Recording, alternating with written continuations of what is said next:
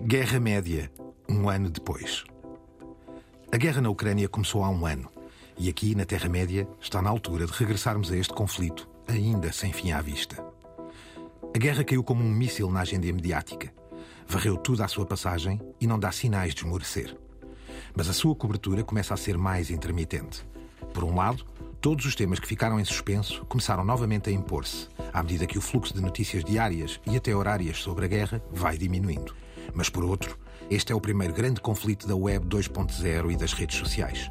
O tradicional fog of war, fumo da guerra, deu lugar a uma verdadeira explosão insaciável de informação. Ao longo de todo o ano, à distância de um clique, podemos ver vídeos virais de um qualquer recanto do campo de batalha. Podemos acompanhar com um detalhe inédito as pequenas e grandes tragédias da guerra, Podemos ouvir o relato daqueles cujos nomes raramente entram nas páginas da história, ou por fim, podemos navegar numa quantidade avassaladora de dados para interpretar ou tentar adivinhar as estratégias dos beligerantes.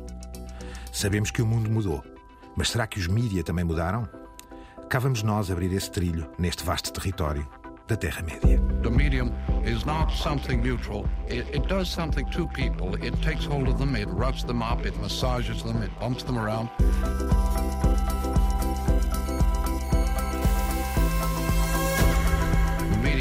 massage. Caros peregrinos, aqui estamos. Álvaro Costa, El Guru Radiofónico. Francisco Merino, professor de mídia. E eu, Gonçalo Madail, da RTP. Chegou a hora e o momento de fazermos aquilo que nenhum de nós desejava, que é estarmos de novo na Guerra Média, como aqui lhe chamamos, um ano depois, Álvaro. Acima de tudo, com as perspectivas que existiam há um ano.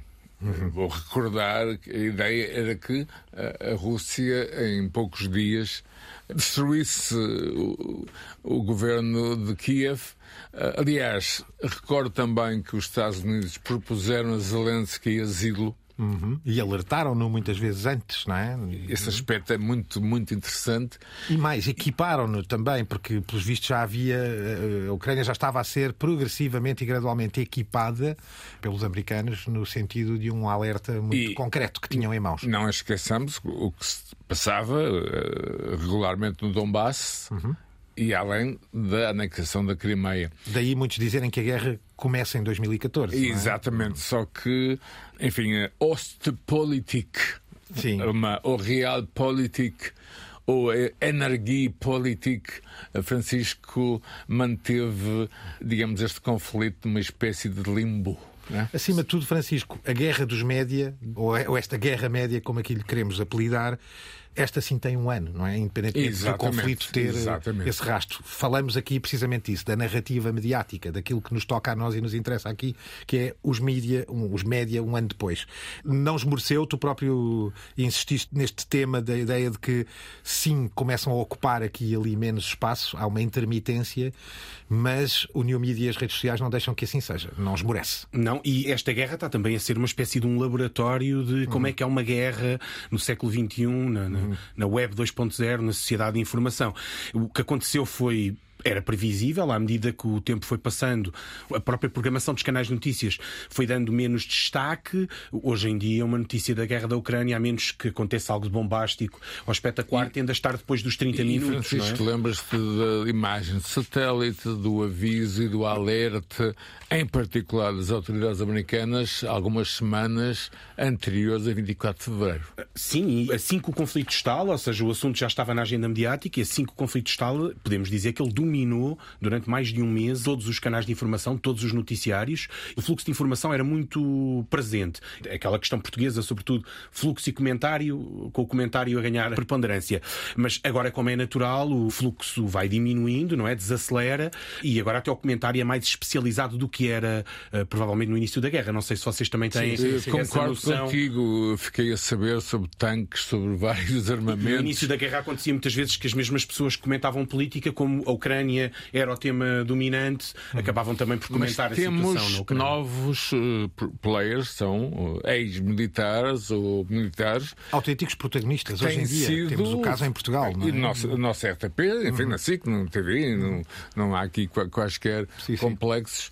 Temos eh, novos comunicadores de uma área específica, que é, obviamente, a guerra e, acima de tudo, e é o mais importante do que estamos a conversar, a guerra no século XXI, mas, não sei se concordas, Francisco, em muitos aspectos quase que semelhante à Primeira Guerra, as trincheiras. a- Temos uma guerra do século XX a ser jogada também no século XXI, não é? Essa é que é a questão. Esse nós- o nosso attention spam dá para guerras que duram muito tempo. Porque a Primeira Guerra Mundial durou quatro anos, a Segunda Guerra Mundial durou seis, a Guerra do Golfo durou um mês e meio, não é? Um- Qualquer- Depois, ok, a intervenção militar no Iraque durou mais três anos, mas eram guerras de baixa intensidade, não é? Mas vamos ver como é que os mídias vão resistir. Uma avalanche, porque continua a avalanche de informação, a explosão, a chamada explosão de informação continua, temos muitos dados, temos acesso a muito dado, muita imagem, mas a guerra em si já não tem a mesma, a cobertura, aliás, da guerra já não tem a mesma intensidade que tinha. Ainda é? assim, eh, cheio de novidades, isto é, esta tal ideia de uma guerra na web 2.0 em pleno século XXI traz-nos novidades. Algumas delas, provavelmente, mais a ver com a rapidez com que nos chegam. Sempre houve os casos e as coberturas das pequenas tragédias, das tragédias pessoais, mas hoje elas chegam em tempo real, praticamente. E repara, é? Esta é uma novidade nesse sentido. A Guerra do Golfo que eu assisti eh, a primeira noite em Londres, estava ainda na BBC, foi a guerra da TV cabo. Sim, primeiro e antes esta nesse aspecto mediático É completamente é guerra aberta. digital. Claro, é a exato. guerra digital, é a guerra das bodycams, é a guerra eh, Claro. dos smartphones. E isso traz esta ideia do tempo real, não é? E o acesso até eh, quase a momentos de batalha, eh, a táticas de batalha, interpretações, que também já vi interpretações, por exemplo, agora com os tanques está a acontecer muito, imagens interpretadas do dia anterior, já com gráficos e com esquemas a explicar as movimentações.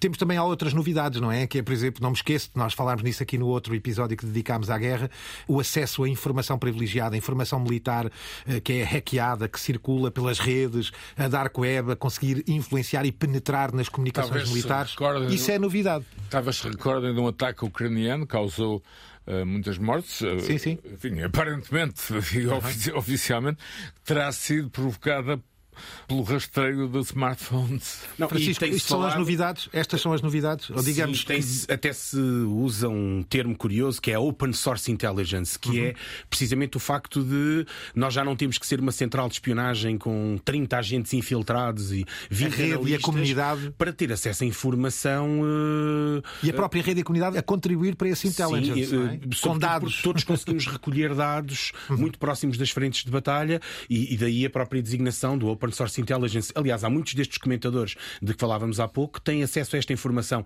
já não por terem contacto com fontes privilegiadas, mas por saberem onde procurar. O, grande perigo aqui é o que se chama a explosão de informação, que é a determinada altura eh, a guerra torna-se ainda mais opaca porque há tanta, tanta, tanta informação que é difícil perceber o que é que é informação. E é curioso, Gonçalo, que apesar desse dilúvio digital, os média tradicionais continuam a ter um espaço. E a rádio, Também, muito, até porque, sem dúvida. por exemplo, a Radio Free Europe ressuscitou, a Exato. Uhum. Times Radio, os serviços da BBC. É curioso isto, Francisco. Por um lado, esse di- dilúvio digital, por outro, eh, o regresso à confiança.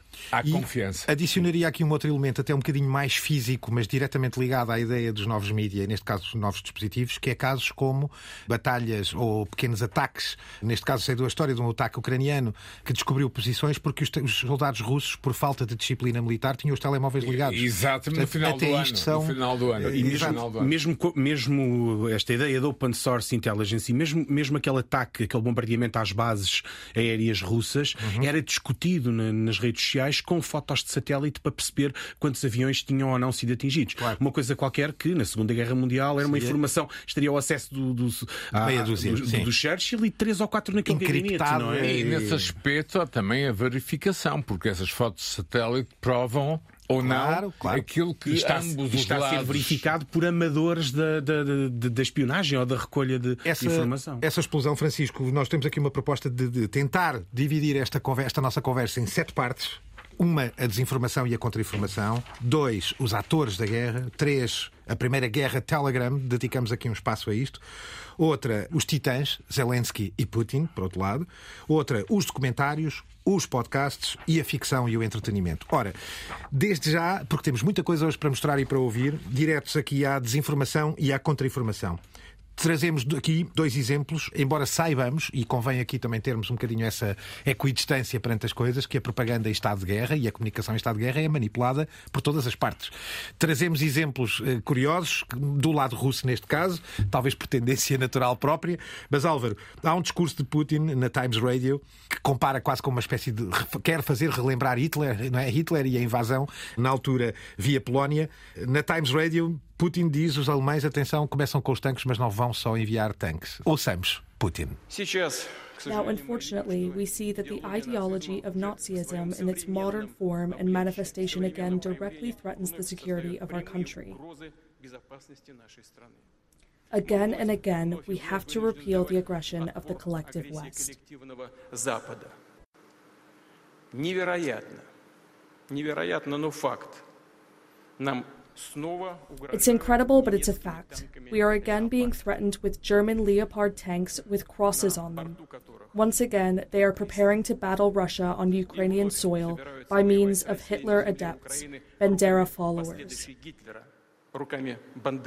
Por outro lado, Álvaro, fazemos aqui a ponte também para o entretenimento. Isto é, o entretenimento que sempre esteve ao serviço, obviamente, da manipulação e também em clima de guerra. Nós sabemos que isso aconteceu nas grandes guerras, mas obviamente que o entretenimento chegou à guerra de uma forma mais especializada a partir dos anos 90, dos anos 90 para cá. Ora, este é um exemplo na TV estatal russa, retirado é pelo. É uma, é uma cena do fim do mundo. Exato, também tu trouxeste, Álvaro, do Russia Media Monitor. Uh, vamos ouvir ouvir e depois comentamos. А знаете ли вы, без чего невозможно приготовить украинский борщ, французский луковый суп и немецкие сосиски? Без российского газа! Ora, basicamente, uma anedota contada. Queres tu retratar a anedota para se perceber? Acima de tudo tem a ver com costumes uh, ucranianos, o borscht, que hum. é de facto uma sopa uh, de origem judaica. Temos aqui, de uma forma subtil, ligação ao nazismo, uhum. ou, a desnazificação.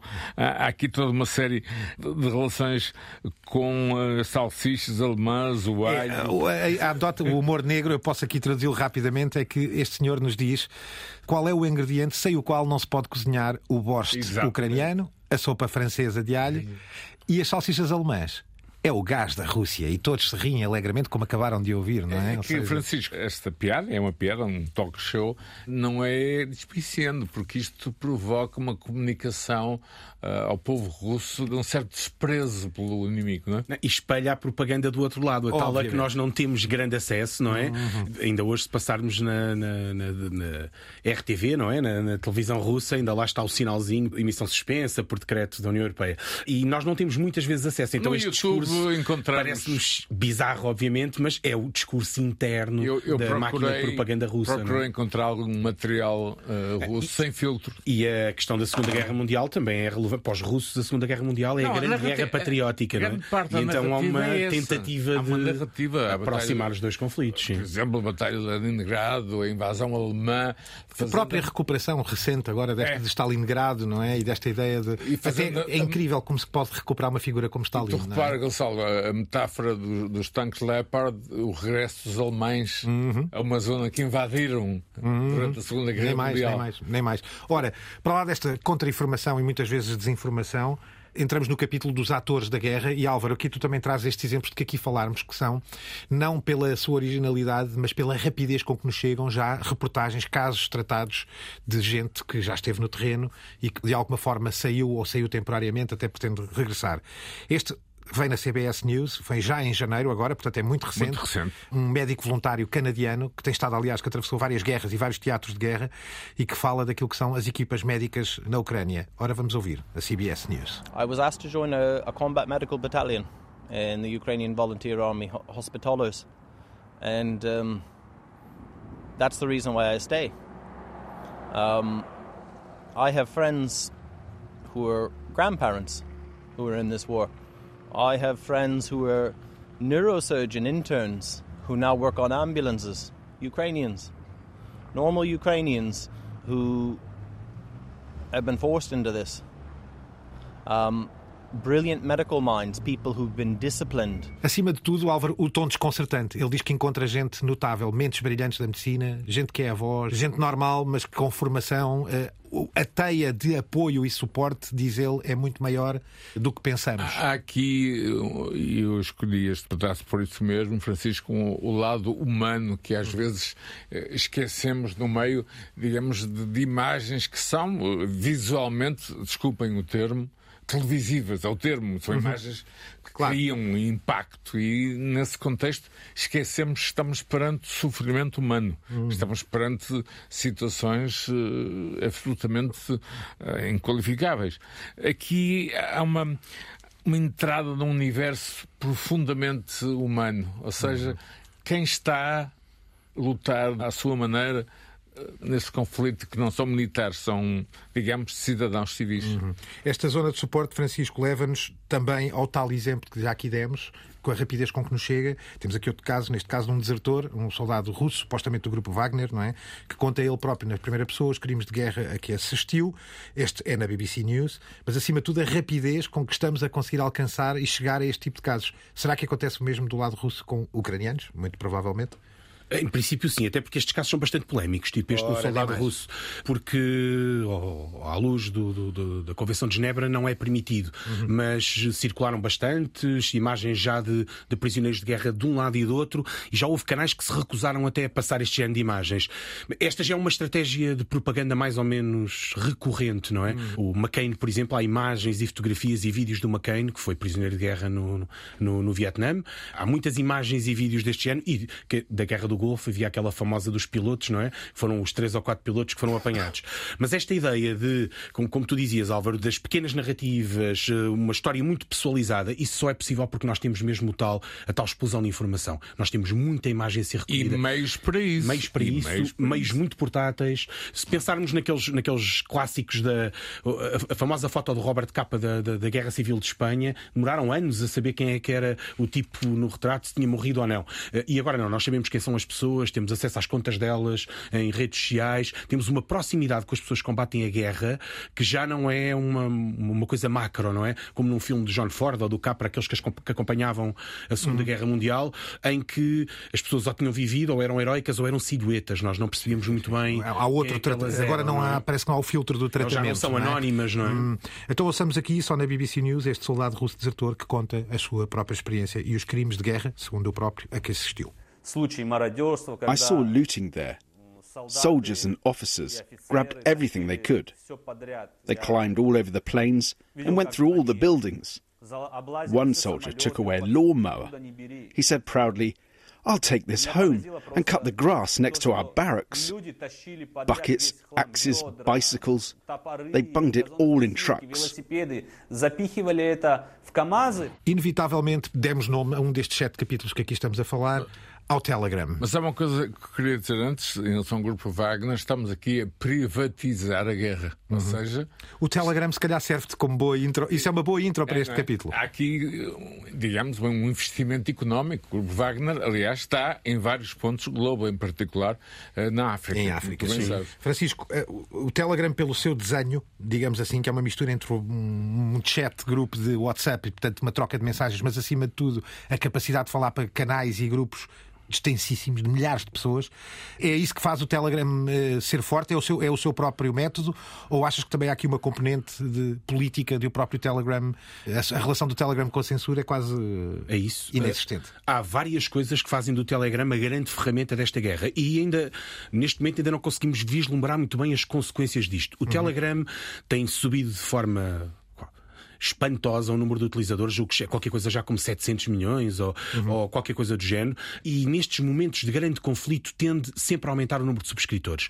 Há quem diga que um terço dos russos com mais de 12 anos neste momento têm o, o Telegram, instalado. O, o Telegram instalado e eh, na altura do, do 6 de janeiro, na, na famosa assalto ao Congresso, em dois ou três dias o Telegram conseguiu ganhar 25 milhões uhum. de, de, de, subscritores uhum. na altura. E então, neste caso em particular, o, o Telegram já era uma das redes mais populares na Rússia e na Ucrânia. Uhum. Uh, e tem, tem esta característica que é não há moderação de facto, ou quase não há moderação. Uhum. Só recentemente é que o Telegram forneceu dados uhum. e o Telegram foi criado já com este propósito. Foi muito atacado até na Rússia quando, quando apareceu e tornou-se muito resiliente, muito resistente. Até por estar ligado a grupos extremistas Sim. que usavam. E tem uma ideologia muito libertária que, é, é não, não, se deixa hum, controlar e resiste muito a qualquer tipo de controle.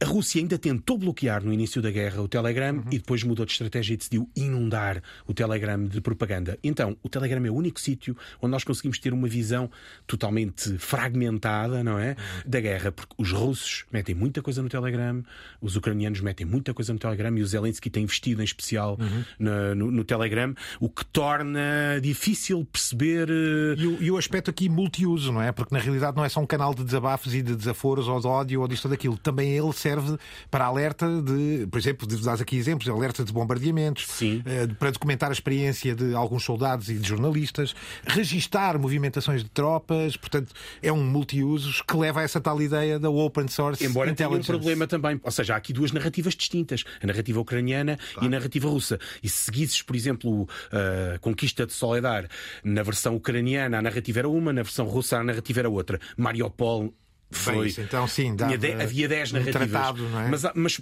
e aqui aquela é bastante importante, e por isso é que me parece que o Zelensky investiu bastante e a Ucrânia investiu bastante no Telegram. É a única fonte dos russos para informação não controlada pelo Estado, neste pois, momento. Pois, e portanto esse é um, é um canal de Cada fuga. tiro que acertes é um tiro da tua propaganda. Diretamente, sim, não é? a atingir o.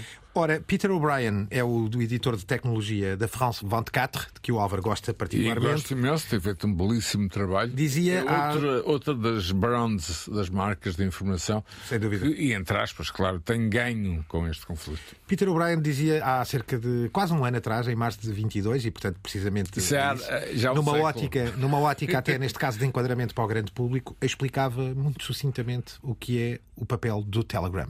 So Telegram was very popular in Ukraine and Russia uh, before the war uh, broke out, and now it's found itself on on the front line. Aid workers are using it, journalists are using it, of course, officials and politicians on each side are using it to spread their messages, but also crucially, uh, lots of Ukrainian civilians are using it as well, um, not just to talk to each other, but to look for missing relatives, to be warned about incoming air raids, uh, even to organise resistance. So, for instance, learning how to make um, petrol bombs bombs and learning how to spot Russian saboteurs. They're even chatting to a chatbot on Telegram, which was set up by the Ukrainian uh, Defense Ministry to report Russian troop positions. E depois do, da informação e da contra-informação e da desinformação, depois dos atores da guerra, depois do Telegram, chegamos aqui aos titãs. Um ano depois, há uh, um trabalho mediático feito, construído, erigido, verdadeiros tótems muito bem cuidados de duas grandes figuras por um lado Putin, por outro lado Zelensky. Álvaro, pop cultura. E, e curiosamente, um pelo secretismo, pela... pelo mistério, um certo enigma.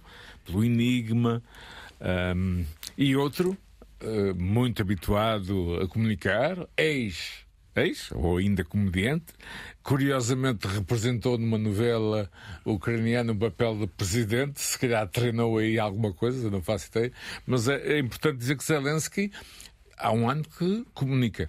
Teremos, no mínimo, 500 ou 600 comunicações de Zelensky e foi fundamental nos primeiros dias, quando se pensava que Kiev ia cair, quando, eu lembro perfeitamente quando os tanques russos estavam a 50 km, não é? Uhum. mais coisa, uhum. menos coisa, e não se sabe muito bem qual foi a razão pelo, uhum. enfim, do, do, recuo, mas Zelensky tem sido um mestre na capacidade de comunicar e até, como nós sabemos, enfim, no Congresso norte-americano, eh, também no Parlamento português, via virtual, enfim, tem sido nesse aspecto outros aspectos da comunicação do século XXI, Francisco? como estratégia de mídia é um case study, porque nós falamos aqui de uma guerra que se prolonga há um ano e que é difícil manter, mantê-la na, na, nos primeiros minutos na abertura dos telejornais e o Zelensky tem sabido gerir esse processo uhum. com as visitas, com o que diz. Ao boneco com... de Lego Zelensky, não é? Ou seja, acho que isto diz tudo, não é? Será estudado até como um case study mesmo, dúvida, como estratégia de comunicação. E Francisco, é? estamos em fevereiro e aí, aparentemente, os próximos meses serão muito, muito importante. Zelensky alerta agora diariamente para a situação difícil no Donbass. Exatamente. Criando, digamos, a imagem que a primavera deste ano poderá, em relação a esta guerra, ser muito importante e decisiva e, ao mesmo tempo, pressionando o Ocidente a fornecer material militar Sim. que há muito a Ucrânia está aparenta estar o fenómeno mediático aparenta estar ligado precisamente a isto, ou seja, esta ideia de que o Ocidente acompanhou com esta intensidade e permanência muito graças à, sua, à estratégia de comunicação do próprio sem Zelensky. É? Dúvida, é? sem dúvida. Entre o venham comigo e o responsabilizo-vos, salvo seja, enfim, estou aqui a simplificar. E estou a, defender-vos. Uh, exatamente. Essa expressão Ora, é muito importante. Em menos, em... A Ucrânia tem sido uma espécie de muro face a uma possível. Ora, nem mais. Entrada, a ideia então, da democracia contra a autocracia, o abalar dos territórios fixos europeus, não é? Enfim, em menos de um ano, Zelensky chega à figura do ano na Time, não é? É isso que Trevor Noah no Daily Show, aqui já no mês de janeiro, comenta. Starting off with Ukrainian President Vladimir Zelensky, who today was officially declared Time magazine's Person of the Year.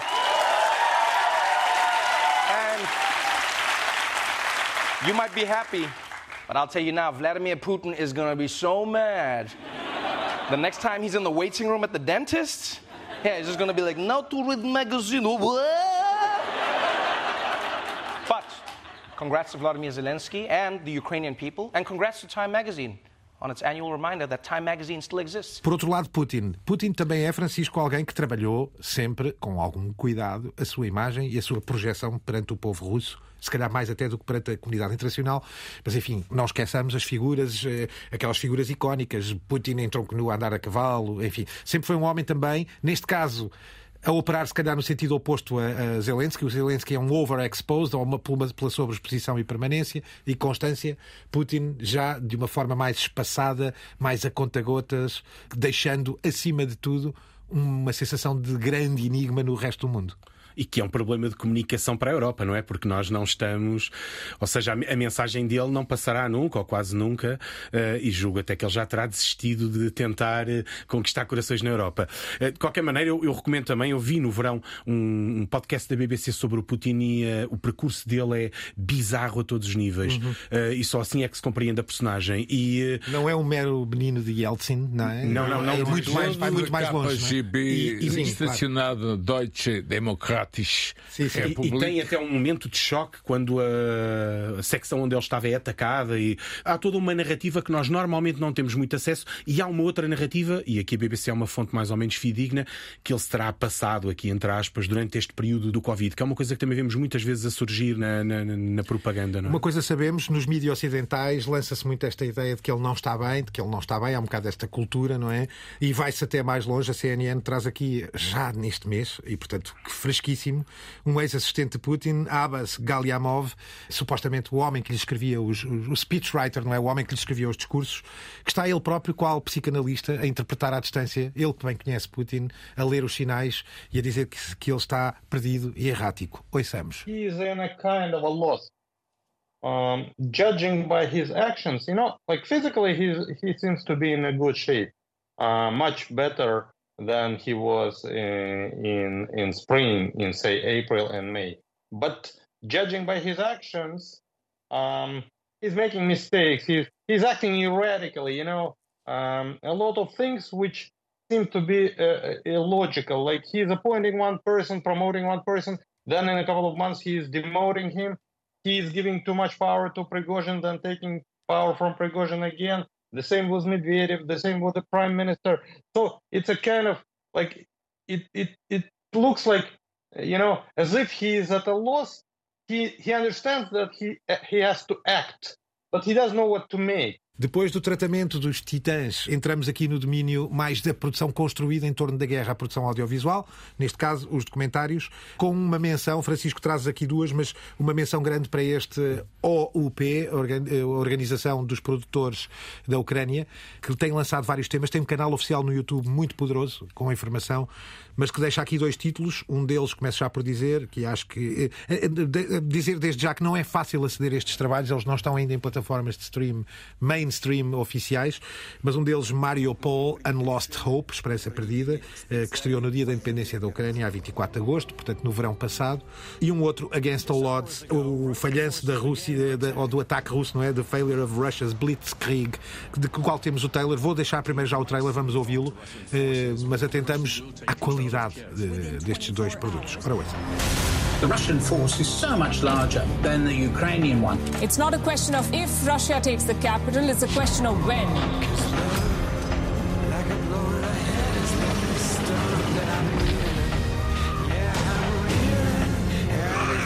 Я залишаюсь у столиці. Can the Ukrainian people stand up? Ну, максимум 3-4 дня. This is day six. On the 10th day, day 22, day 33, 78. Kiev is still standing strong. São dois exemplos, Francisco, de uma deslocalização. Estes produtores são produtores ucranianos, provavelmente a operar alguns deles na Polónia, em outros países próximos e em grandes países, mas que conseguem mobilizar-se para construir estes documentários absolutamente notáveis, porque estamos a falar aqui de produtos premium de grande calibre. E é também a ideia de guerra total, não é? Fazer lembrar Hollywood na, na Segunda Guerra Mundial, em que todo o aparelho produtivo. Os John Ford, ucranianos, falávamos os há pouco, Frank... sim.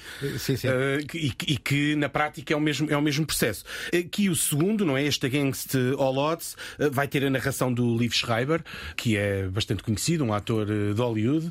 Mediatização e, do produto, não é? Neste e caso. que ele próprio tem participado muito em campanhas de financiamento e de solidariedade com a Ucrânia e aqui irá fazer. É óbvio que não. Embora, eu já visitou Zelensky até, uh, não sei em que contexto, mas sei que visitou, e irá provavelmente gravar isto em Nova Iorque, não é? Ou em, ou em Los Angeles. É? Álvaro, a juntar a estes dois títulos que aqui o Francisco traz, de que deixava só relembrar que neste momento Zelensky tem um Oscar dentro do armário oferecido por Sean Penn, não é? Sean Penn, que está constantemente ligado a, eventos, eh, falo do Haiti, por exemplo, falo da questão com El Chapo. O mítico encontro com, o Chapo Guzmán. Que terá levado, enfim, à sua detecção pelas autoridades mexicanas e uh, não me admira que Sean Penn esteja do lado ucraniano. Aliás, é, é um aspecto curioso que se calhar nós um dia vamos fazer, que é tentar observar as um, posições de atores e de músicos. Por exemplo, uh, a guerra Pink Floyd de David Gilmer com Roger Waters. No caso de David Gilmer, há, um, há uma razão. Uh, ele é genro de uma ucraniana e, e tem netos ucranianos. Uhum. E no caso de Waters, há uma posição uh, pró. Putin. Uhum. E, Mais difícil de explicar, não é? Uhum. Mas que tem a ver com um caminho Sim. que Roger Waters tem feito. O percurso dele, vemos exato. isso na causa palestiniana anti-israelita, vemos isso, enfim. E acima de tudo, uma posição anti-NATO e United hum, States of America. Esse aspecto também é muito importante. É uma, de, uma das narrativas é transformar um, aquilo que é um conflito. Enfim, local num conflito global. Ainda não estamos uh, livres disso. Ora, para além de Mariupol Unlost Hope, que já estreou no dia da independência da Ucrânia, e o Against All Odds uh, também a estrear neste momento, e que o Francisco também já falou, uh, deixamos só mencionado aqui Citizens at War, um outro, neste caso produzido também por um conglomerado de produtores e distribuidores do Canadá, ao Reino Unido, à Austrália, com a Tilt Media, também supostamente para estrear agora no primeiro aniversário da guerra. Citizens at War of War fica a menção. Entramos nos podcasts. Exemplos vários. War on Truth, Francisco, da BBC Radio 4. Sim, eh, acabou em abril, acompanhou o início da guerra e é muito bom para vermos desmontar algumas destas narrativas da propaganda, sempre com aquela qualidade da BBC, não é? Seguindo a lista, Ukraine, The Latest, deste caso do Telegraph. Sim, este continua. Quem queira saber as notícias da Ucrânia diariamente e... é provavelmente um dos melhores. E Francisco e Gonçalo, aqui um aspecto importante que é marcas como a BBC, ou neste caso da Telegraph Daily Telegraph serem fundamentais para darem a estes podcasts, eh, digamos, uma base sólida de confiança. Aquilo que eu disse no início da emissão. A questão da confiança continua credibilidade a ser mesmo, sim, credibilidade, apesar do mundo digital que hoje, eh, como estão a ouvir e, e imaginar, passa um momento de explosão total. Ora, nem mais. Referências, Álvaro, e aqui, de, de, como já tinhas dito, Radio Ukraine International, plataformas de divulgação e de podcasting geral também. Voltamos à rádio. Aí está ela. Como média importantíssimo. É? E, e, depois ainda a Radio Free Europe, que neste caso traz aqui um reporte de um paramédico voluntário polaco. Vamos ouvir um bocadinho alguém a acolher precisamente um ferido em Soledar, portanto na zona mais quente neste momento da guerra. E a explicar-lhe que vai ficar bem, que vai sobreviver. Ouçamos. Patoczka. Chcę mu do dobre batek, będziesz. Jak po skosie chyba, nie? Jeszcze chwila, jeszcze chwila. Jeszcze troszkę. No, już, już. Dawaj, dawaj. Dobra. Siedzi. Há mais plataformas. Radio Free Europe, tema dos R.E.M., talvez se recordem. Sim, perfeitamente, claro. E, a devida menção. E, a devida que tem menção. todo um peso histórico, ou seja, é um regresso de uma rádio que serviu na Guerra Fria, não é? Como ponto de ligação entre os dois lados da cortina, da cortina de ferro é um e aspecto... máquina, máquina da propaganda americana. É um não aspecto muito interessante este do, do regresso destas, destas marcas. Eu trabalhei três anos na BBC World Service, visitei, por exemplo, uh, o office de George Orwell, é um pouco como o de Fernando Peça sim, sim, na sim, nossa RTP. Uh, e é um aspecto curioso que, que é este. Este conflito levou-me de novo, 1984, que tem um pequeno problema, que é este. O livro foi escrito em 1948. Uhum. Ou seja, Orwell não estava a pensar numa data, estava a pensar numa ideia, numa inversão, uhum. enfim, no, em tudo mais. Ou seja, o, o livro podia chamar-se 2023, fazia todo sentido. Portanto, não, uhum. não fiquem agarrados, Gonçalo, a 1984 como data e, acima de tudo, ao interior e à reflexão de Orwell, que foi repórter da guerra, em especial na sim, Guerra sim. Civil Espanhola. Francisco, ainda uma menção aqui importante o Ukraine War Diaries, um podcast Sim. que é gravado no terreno. Este merece é gravado no terreno e tem um, toque especial, porque nós acompanhamos um grupo de pessoas que está na guerra, convive, enfrenta todos os dilemas de alguém que esteja na guerra, pessoas normais, não é? Com, tinham uma vida relativamente normal até há um ano atrás, e esta também parece ser uma das grandes vantagens é um deste POV, conflito. um point of view. É um point of view, assenta em três pessoas, um era CEO de uma empresa, o outro tem a família que fugiu para a Polónia, e vamos acompanhando diariamente a vida deles e é, vem em linha daquilo que falavas também há pouco, pessoa comum, a narrativa da pessoa comum, aquelas narrativas não eram as grandes narrativas On da história ground, no, no terreno, terreno, a serem colocadas no discurso, não é? E é um podcast extremamente interessante, vem destacado entre os melhores que são produzidos na, na, na Ucrânia no contexto da guerra. Não é? Merece aqui 20 segundos de som da nossa atenção. We were all worried and Russian propaganda told everyone in Europe that everybody's gonna freeze without their gas and their resources.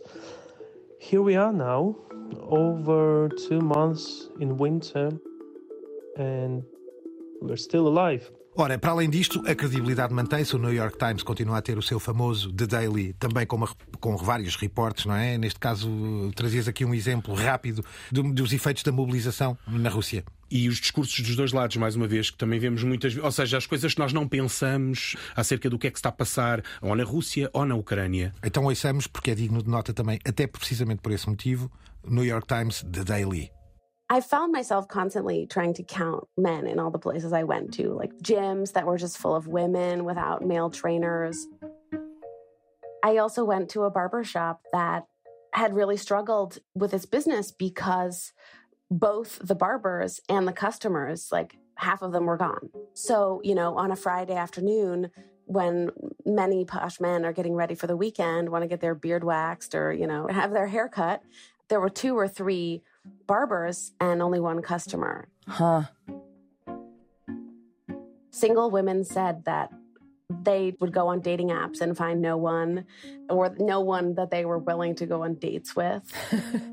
Chegando à ficção e ao entretenimento, não há tempo ainda suficiente para o grande entretenimento ficcional ter as suas obras. Falta, falta aparecerão falta... os seus platoons, aparecerão, não é, Álvaro? E Stanley Kubrick, e, enfim, toda uma série de, de, de marcas e de filmes, de séries do passado que nos levam a este conflito, mas terá que passar algum tempo para que, de alguma forma, enfim, os, os, os estúdios, em particular os ocidentais, comecem a pensar em narrativas e guiões para aquilo que vamos vivendo diretamente. Mas há aqui um problema, Francisco, é que lá está, a, a ficção e a realidade aqui vão se cruzar. Uhum. Nós Neste temos caso... tanta informação que a ficção não será tão. Nem mais. E é de esperar que aconteça o mesmo que aconteceu com a Guerra do Golfo e com os terroristas da War on Terror, que foi um tema que durante quase 10 anos andou em tudo que era série de televisão e em tudo que era filme. Nem mais. Francisco, ainda assim, ainda assim, trazes um exemplo do Tom Clancy's uh, Jack Ryan e queres explicar porquê? Precisamente porque parece quase de propósito, uh, ou a produção adivinhou, e então é também toda uma história a envolver a Rússia, com algum paralelo com a nossa situação atual, mas com a República Checa a assumir grande preponderância na narrativa e um suposto infiltrado do KGB ao mais alto nível, e esta ideia de que a Europa de leste vive sob a sombra russa uh, e acaba quase por acertar em cheio, porque é claro que o, a narrativa não é a mesma da guerra da Ucrânia, mas tem uma série de pontos coincidentes. Ganha outra leitura agora, não é? Exatamente. Além disso, Litvinenko, uh, uma minissérie que finalmente retrata a investigação eh, ao caso do envenenamento de Alexander Litvinenko. Aliás, há vários e é um aspecto interessante, exatamente no contexto que dizíamos há pouco, do lado obscuro, do lado secretivo, do, do lado Blofeld. Exatamente. De, de, do James Bond de Putin. Do regime regime russo, e, não é? Dos seus acólitos, que nós nunca sabemos estão eh, no lado bom ou no lado mau. Ora, este Ao longo de um ano houve muitos que desapareceram, outros que apareceram, e, e claro, atenção a Prigogine Sim. e ao Grupo Wagner e à sua visão política. Se calhar ainda vamos falar e muito sobre isso nos próximos tempos. Esta era uma sugestão nossa que está no ITV-X, não é? O streaming, eh, e que o estreou David agora. Tennant a fazer de Litvinenko. Litvinenko, que é um papel digno de nota, e deixamos essa menção também. Fechamos com entretenimento puro e duro, e neste caso com o facto de ser o Reino Unido a receber a Eurovisão e 2000. Não a Ucrânia, que foi vencedor. E, exatamente, em 2023. Um, dos, um ativista, fã, que por acaso já tive a oportunidade de conhecer, o William Lee Adams, dizia à BBC em agosto, mal isto, eh, mal se deu a coisa e mal se percebeu que seria o Reino Unido a acolher eh, a Eurovisão pela Ucrânia, que apesar venceu, e que deixa meio dúzia de recomendações sobre como tratar, como acolher, mas não abandonar a causa ucraniana e a divulgação da cultura ucraniana. Ouçamos alguns segundos de William Lee Adams à BBC News. The fact is, this contest gave hope to so many people about the Ukraine that they know, this rich culture, this ability to pull off amazing graphics, deliver fantastic music. We need to showcase that because they are the true winners of the most recent edition. Um, I think they could have a co host, they could have special musical guests there are these postcards that introduce each country. So before Romania, you showed the Romanian singer why not show Ukrainians who have moved abroad during the conflict to all the different countries participating at Eurovision? It'd be a real come together moment. Regardless, I think the BBC has to include Ukraine. And I think this will also help justify the expense. This isn't just about throwing a party, it's about doing something for the people of Ukraine and indeed the world. E mais um ano no mínimo. Infelizmente, sem quaisquer, enfim, dons de adivinhos, pensamos que este conflito está longe de ser resolvido, que o próprio Putin, isto, enfim, é uma leitura que todos fazem, não poderá perder a face nesta altura. Por outro lado, o próprio Zelensky colocou eh, como fasquia o abandono de, de, das tropas russas do território aparentemente anexado. Estamos numa espécie de impasse, mas a primavera que vem aí irá provavelmente trazer mais um Terra-média, mais um Guerra-média, é a minha previsão. Francisco, olhando para os mídias e para a evolução e para as novidades, enfim, o que trouxe de novo uma guerra mediática como esta, provocador demais acharmos que só falta agora chegar com força a inteligência artificial aos mídias na guerra. E sim, se calhar já chegou, não é? Ou seja, nós estamos conta. sempre um pouquinho atrasados. Uh, sim, e é, é, de prever até que as lições desta guerra sejam utilizadas em todas as guerras futuras. Como eu tinha dito, isto é quase uma experiência de laboratório de uma guerra que é, está longe ao mesmo tempo muito próxima num contexto da Web 2.0. Infelizmente poderemos e deveremos voltar a este tema. Este programa teve a produção da sempre incrível Cristina Condinho, teve aos cuidados sonoros e na magia sonoplástica gostava de usar esta expressão. É, é, é poética. O feiticeiro, é poética. o feiticeiro Guilherme Marques. Estamos em todas as plataformas, na Antena 1, que nos, é a nossa casa-mãe, e no site da Antena 1, mas também nas plataformas de podcast por eh, esse mundo fora, porque sim, estamos virados para o mundo e esperamos por vocês de novo para a semana aqui na Terra-média. The medium is not something neutral. It, it, does something to people. It takes hold of them, it roughs them up, it massages them, it bumps them around.